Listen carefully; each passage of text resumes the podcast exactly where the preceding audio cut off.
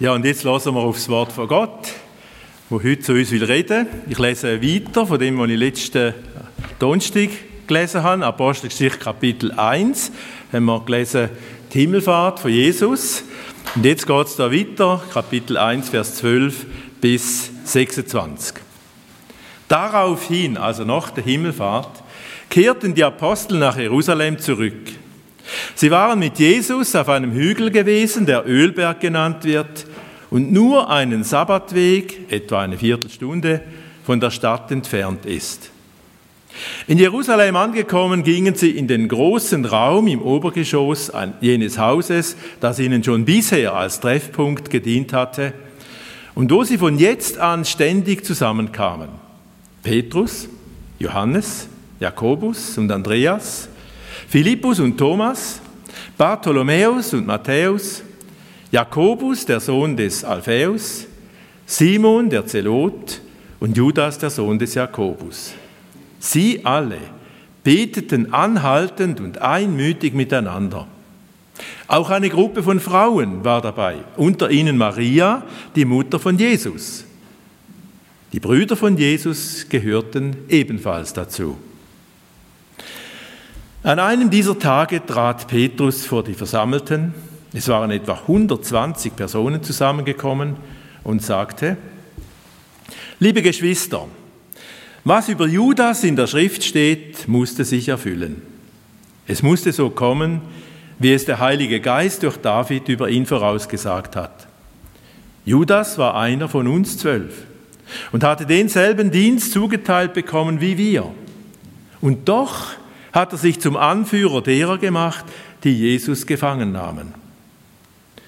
Von dem Geld, das er für diese verwerfliche Tat bekam, kaufte er sich ein Stück Land. Dort stürzte er kopfüber zu Boden, sodass sein Leib aufplatzte und alle seine Eingeweide heraustraten. Bald wussten alle davon, die in Jerusalem wohnten, und seitdem wird dieses Grundstück Blutacker genannt, in ihrer Sprache Hakel Damach.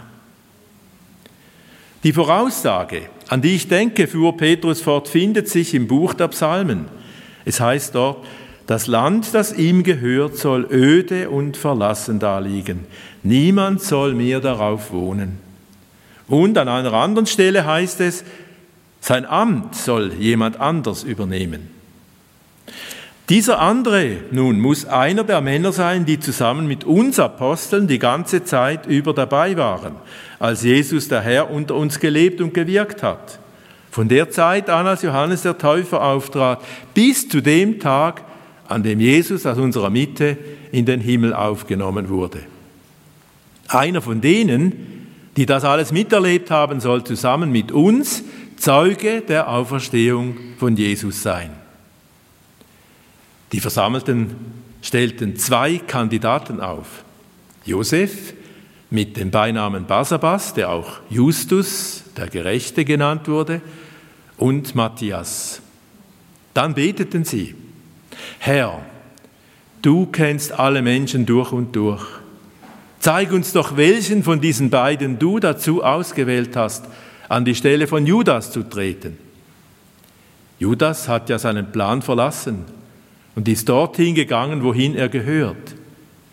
Wer soll nun die Lücke füllen und den Dienst eines Apostels übernehmen? Darauf ließen sie das Los zwischen den beiden entscheiden. Das Los fiel auf Matthias und er wurde als Zwölfter in den Kreis der Apostel aufgenommen.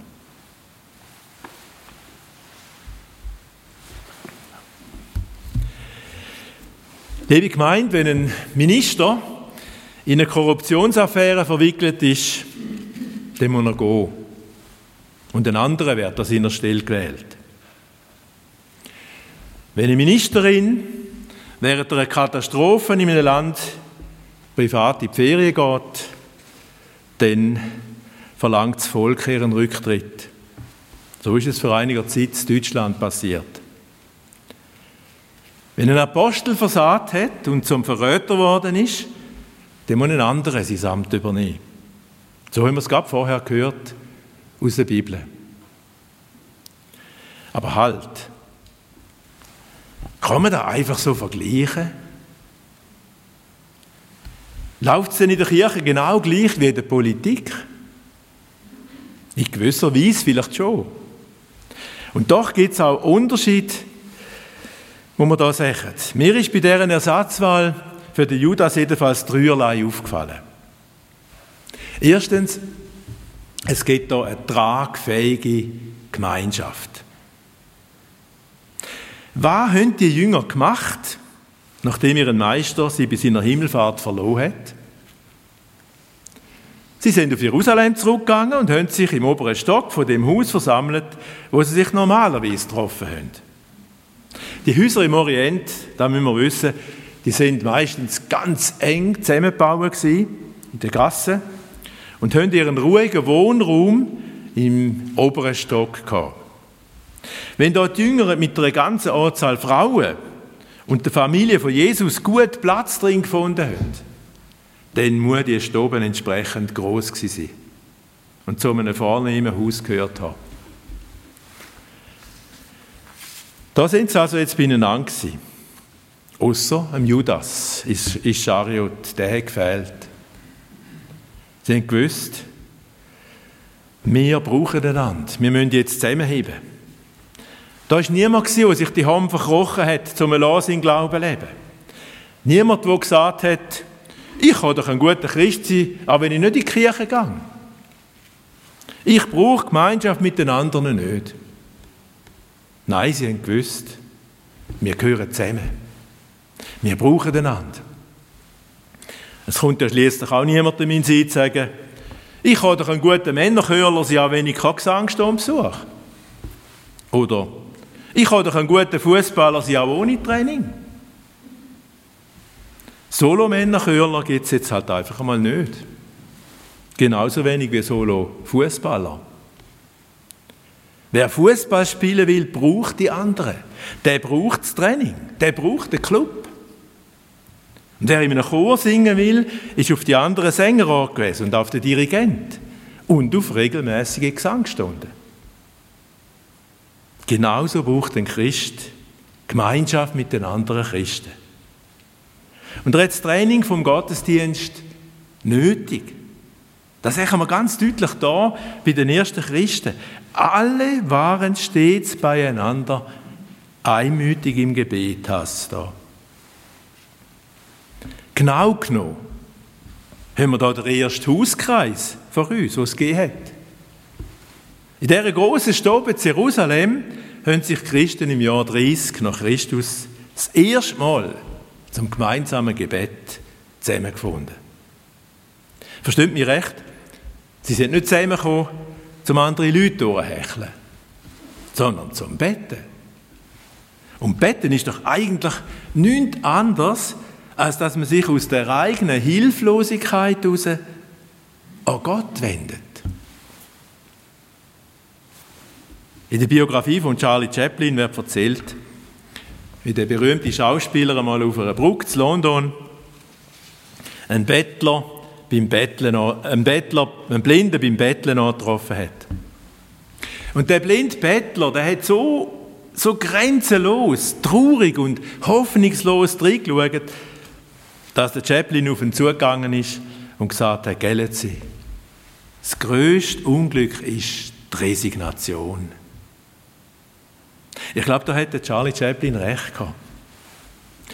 Wenn ein Mensch das Gefühl hat, alle Türen der Welt seien für ihn geschlossen, dann kann er wirklich total verzweifeln und resignieren. Aber ein Christ darf doch wissen, dass es in so einem Fall auch noch eine Tür gibt, die nie beschlossen ist. Dass er sich in so einem Fall darf an die alleroberste Tür klopfen und sich im Gebet an die höchste Instanz wenden. Darum darf es in der christlichen Gemeinde eigentlich keine Resignation mehr geben, weil sie doch den Herr kennt, der gesagt hat, mir ist gegeben alle Gewalt im Himmel und auf Erden. Unter den ersten Christen hat es auch Frauen gehabt. Die sind da ausdrücklich erwähnt. Das war nicht selbstverständlich. Bei den Juden haben Frauen nämlich bis heute kein Recht, sich im Gottesdienst aktiv zu betätigen. Sie müssen separat von den Männern auf der Emporen oben Platz nehmen. Ganz ähnlich ist es übrigens auch im Islam. In der christlichen Gemeinde aber kommen die Frauen von Anfang an eine neue Stellung über. Die Frauen da sind jedenfalls aktiv an der bettenden Vorbereitung der Pfingsten mitbeteiligt. Auch Maria, Mutter von Jesus, ist dabei. Sie wird das letzte Mal im Neuen Testament erwähnt. Wir sehen sie aber nicht in einer besonderen Ehrenstellung, sondern nicht unter den anderen Jüngerinnen und Jüngern. Die Bibel kennt keine spezielle Marienverehrung. Dass die lieblichen Brüder von Jesus, die jetzt nämlich gegeben, hat mindestens vier Brüder die auch Söhne sind von der Maria, dass die da ebenfalls erwähnt sind, da müsste uns eigentlich verwundern. Denn die sind es doch gewesen, die ihren ältesten Brüder früher überhaupt nicht verstanden haben. Und ihn sogar für übergeschnappt gehalten haben. Aber nach der Ostern ist darauf verstanden, Jesus auch seinem lieblichen Bruder Jakobus erschienen. Und auf das aber ist er zum Glauben gekommen. Und da hat offenbar dann die ganze Familie in die Gemeinde hineingeführt. Mit den anderen Jüngern zusammen und den Frauen haben jetzt alle miteinander zu Jesus als ihrem Herr aufgeschaut. Das ist die tragfähige Gemeinschaft der ersten Christen. Das Zweite, was mir aufgefallen ist, ist, was aus dem Judas geworden ist. Was hat der Judas eigentlich verbrochen? Er ist doch auch von Jesus zum Apostel berufen worden. Er hat doch auch mit den anderen alles verloren und ist ihm nachgefolgt. Er hat zu den Jüngern gehört. Bis zum letzten Abend mal vor der Kreuzigung. Wie ist denn da gekommen, dass er zum Lotsen worden ist von denen, wo Jesus verhaftet haben? Wie ist das möglich, dass ein Apostel, ein Apostel zum Verräter wird? Täuschen wir uns nicht, liebe Gemeinde. Genau da ist nämlich die bevorzugte Taktik vom Widersacher. Er macht sich am liebsten noch die Herren, wo Jesus als seine besonderen Werkzeuge ausgelesen hat. Gerade Pfarrer, Kirchenvorsteher und Mitarbeiter probiert der Find mit Vorliebe vor seinen Karren zu spannen. Passen wir also auf, dass wir nie sagen, zum Glück bin ich kein Judas. Machen wir es gescheiter wie die Jünger, wo Jesus eröffnet hat, dass ein Verräter unter ihnen ist, da haben sie gefragt, Herr, bin ich's? Kein von ihnen ist sicher gewesen, dass er es nicht ist. Alle haben gemerkt, dass auch sie da dazu fähig wären. Wenn, unter den zwölf Aposteln Judas war, dann kann es auch in jeder Gemeinde so jemanden geben. Denken wir doch, der Judas ist mal dabei gewesen, im engsten Kreis um Jesus. Er hat den Sohn von Gott kennt. Besser als wir alle. Fast alle Wunder hat er persönlich miterlebt. Von allem Anfang an war er Augen- und Ohrenzeuge. Und nach dem Willen von Gott hätte er auch ein Zeuge von der Auferstehung von Jesus sollen werden. Aber er hat die Bestimmung verscherzt. Er hat Jesus verraten und verkauft und sich damit von ihm losgesagt. Und er hat da bewusst gemacht, obwohl er vorher mehrfach gewarnt worden ist. Aber hätte dem Judas dem nicht auch können vergeben werden So wie ein Petrus, der doch auch seinen Meister dreimal verleugnet hat? Doch, natürlich. Jesus ist auch für den Judas gestorben. Aber der Judas hat das Opfer am Kreuz nicht angenommen. Er hat das Gnadengeschenk von der Vergebung nicht willen. Ob aus Stolz oder aus Verzweiflung, wir wissen es nicht. Der Judas ist und bleibt eine tragische Figur. Aber jetzt kommen wir noch zum dritten Punkt. Ein Ersatz für den Judas muss jetzt her. Der Judas ist nicht mehr da. Sein Platz ist leer. Es sind bloß noch elf Apostel da. Jesus aber hat doch zwölf berufen als Botschafter vom neuen Bund. Schließlich hat es im Alten Testament doch auch zwölf Söhne vom Jakob gegeben, wo dann zu den zwölf Stämmen vom Bundesvolk Israel geworden sind. So hätte es auch im Neuen Testament sollen zwölf Züge sein, zum das neue Gottesvolk darstellen. Hätte nicht Jesus selber versprochen, dass sie einmal beim jüngsten Gericht auf zwölf Thronen sitzen, um die zwölf Stämme von Israel zu richten? Und heißt nicht im letzten Buch der Bibel, dass die Mauern vom himmlischen Jerusalem einmal zwölf Grundsteine haben, wo die Namen der zwölf Apostel draufgeschrieben sind? Mit der Ersatzwahl für den Judas will Gott also ein Zeichen von seiner Treue aufrichten. Es geht ihm um die Zuverlässigkeit von seinen Versprechen. Darum müssen es zwölf sein. Und der Platz vom Judas, der darf nicht leer bleiben. Aber wer soll den Platz jetzt einnehmen? Welche Qualifikationen muss der Ersatz mal mitbringen? Bei einem Fußballmatch kann ja auch nicht irgendjemand Ersatzspieler sein, sondern bloß jemand, der das gleiche Training mitgemacht hat und auch eine ebenso gute Kondition hat wie die anderen. Das wäre gar kein vollwertiger Ersatz. Die Hauptaufgabe, die die Apostel von Jesus hatten, war doch, dass sie vom Reden und Wirken, vom Sterben und von der Auferstehung von ihrem Meister sollen Zeugnis ablegen. Wir müssen daran denken, Jesus hat kein einziges Wort auf Papier aufgeschrieben. Er hat seine Worte quasi in die Herzen der Apostel geschrieben. Bücher hat es dort noch fast keine und die sind so teuer gewesen, dass sich ein normaler Mensch die nicht leisten konnte. Darum sind die zwölf Apostel so wichtig und nötig gewesen. Sie müssen mit ihren Worten weitersagen, was sie gehört und gesehen haben. Und später auch mit ihrem Schreiben, damit auch die späteren Generationen von den großen Taten von Gott erfahren. Auf ihrem zwölffachen Zeugnis soll die Kirche aufgebaut sein, wie auf zwölf Säulen. Für da hat Jesus sie ausgewählt. Ein Ersatzmann für den Judas hat darum zwei Bedingungen erfüllen. Erstens, er müssen Augen- und Ohrenzeugen sein von Jesus. Von Anfang an hat er seinen Meister begleitet haben. Und während seiner ganzen irdischen Wirksamkeit auch, sodass er aus erster Hand können berichten was er selber gehört und was er selber gesehen hat. Und zweitens, er hat Mühe, einem Verstandenen nach der Ostern begegnet sein. Wir merken da etwas von dem, wie wichtig dass das war, dass wir wirklich glaubwürdige Züge haben für das, was dort mal passiert ist.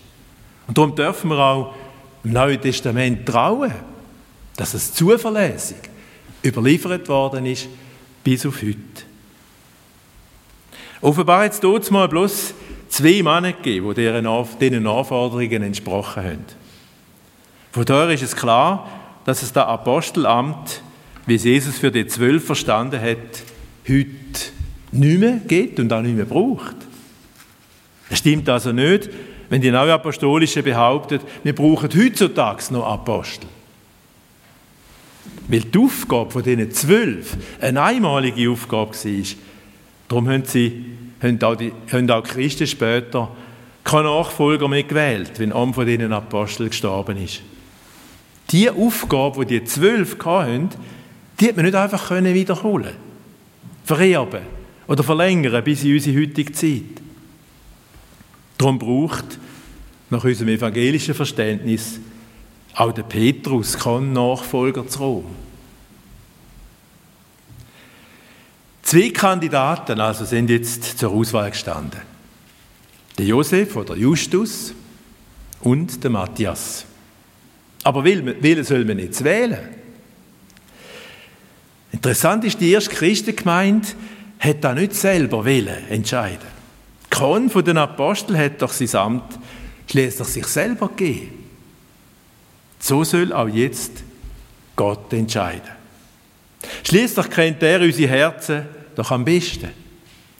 Darum müssen die Christen dort mal Gott bitten, er soll wählen. Und dann haben sie losgezogen und es ist auf den Matthias gefallen. Sein Name bedeutet Gottes Geschenk. Deren erste Wahl unter Christen ist ernsthaftes Gebet vorausgegangen. Das sollte auch für uns alle, für unsere Wahlen Vorbild sein. Eine Wahl von einem Pfarrer oder von einem Kirchenvorsteher ohne Gebet vorher sollte es eigentlich gar nicht gehen. Sonst können wir nicht auf deren Gottes Geschenk hoffen und auf den Segen, wo Gott drauf lädt. Darum möchte ich euch herzlich bitten, mitzubeten, immer wieder mitzubeten, dass Gott uns für die Thurgauer Kirche, Kirchgemeinden die richtigen Personen schenkt. Als Pfarrer, als Synodali, als Kirchenvorsteher. Im Moment sind besonders Weinfelden und Münchwilen fest am Suchen nach einem neuen Pfarrer. Liebe Gemeinde, ich komme zum Schluss. Wo liegt der Hauptunterschied zwischen deren Ersatzwahl im Kreis der Apostel und der Ersatzwahl für einen Bundesrat zum Beispiel oder für ein Vorstandsmitglied in einem Verein? Ich glaube, es ist die Gemeinschaft von den ersten Christen, wo darum betet, betet hat, dass der Wille von Gott soll geschehen bei dieser Wahl. Wie schön wäre das, wenn das, wenn das auch für Kirchgemeinde Berg immer wieder ganz wichtig ist. Amen.